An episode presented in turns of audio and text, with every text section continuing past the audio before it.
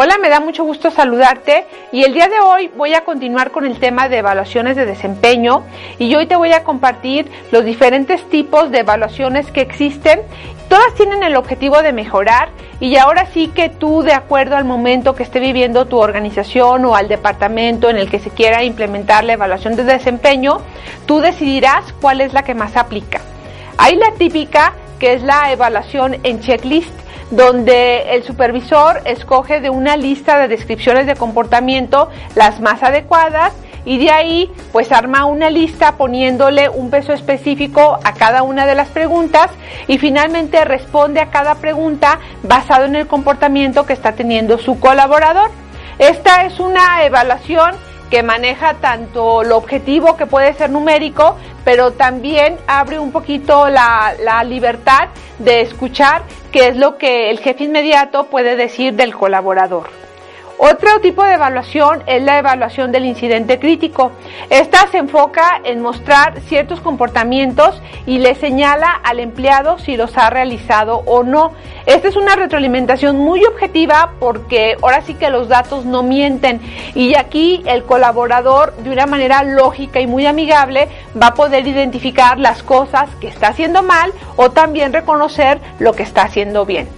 Otro tipo de evaluación es la evaluación de ensayo. Este es un documento o narrativa escrita donde el supervisor describe el desempeño del empleado. Es decir, esto es, una evaluación totalmente abierta donde das la libertad que el supervisor se exprese a manera de ensayo de lo que piensa realmente del colaborador. Este tipo de evaluación sí puede ser algo subjetiva porque queda muy abierta, pero también es una manera creativa de implementar la evaluación del desempeño. Algo importante a considerar es que este tipo de evaluaciones no la puedes hacer en un número grande de personas porque al final no vas a alcanzar a revisar y a poder y a poner las acciones específicas que este tipo de evaluaciones eh, sugieren una vez que se terminan. La más fácil y que es algo que se puede automatizar y que de hecho ya hay muchas herramientas en el mercado es la evaluación de opción múltiple, donde el supervisor simplemente selecciona dentro de dos o más opciones el comportamiento que más describa al empleado. Este es muy padre porque al final, a manera de estadísticas o barras, te da una información muy clara del comportamiento o desempeño que está teniendo el colaborador.